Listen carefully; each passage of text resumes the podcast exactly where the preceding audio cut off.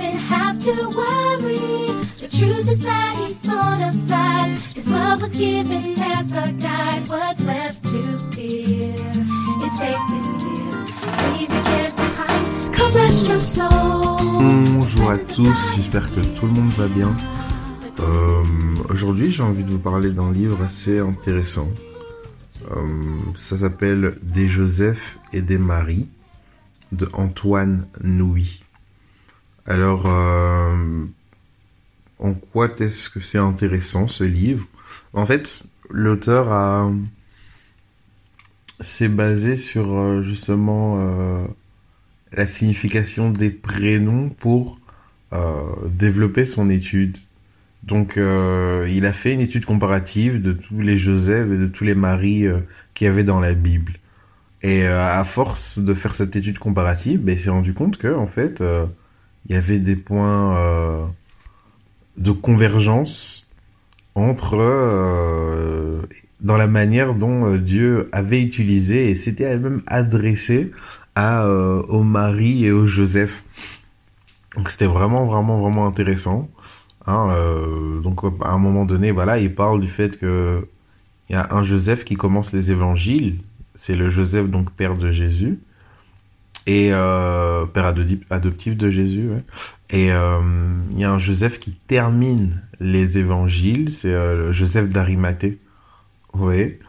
Je trouvais vraiment intéressant ce livre parce que il met vraiment en évidence que lorsqu'on choisit un prénom pour un enfant, on lui donne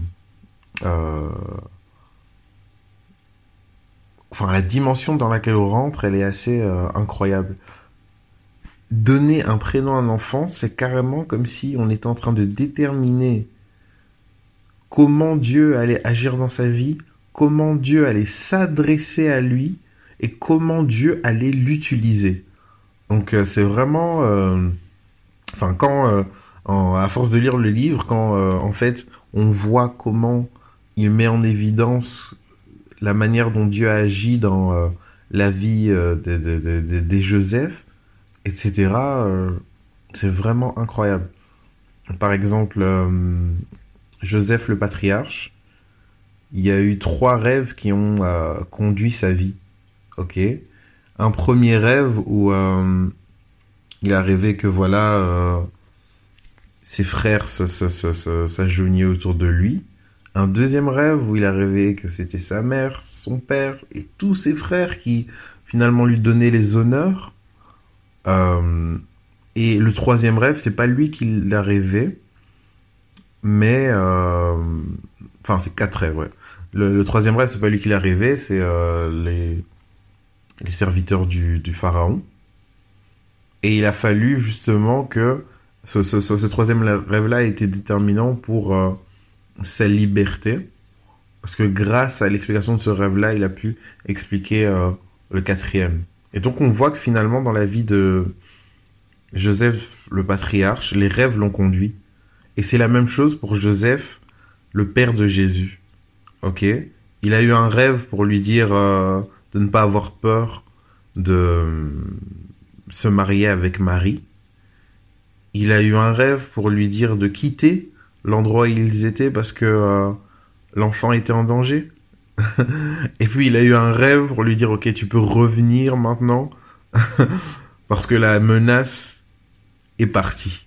Donc allez c'est vraiment euh, c'est vraiment extrêmement intéressant comment le rêve a une place importante dans la vie des Joseph.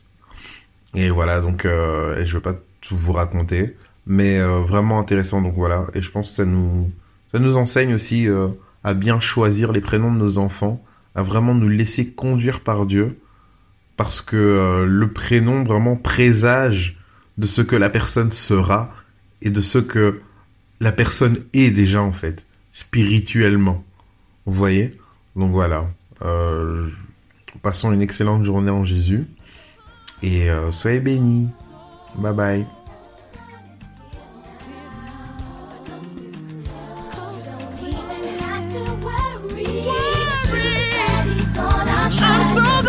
giving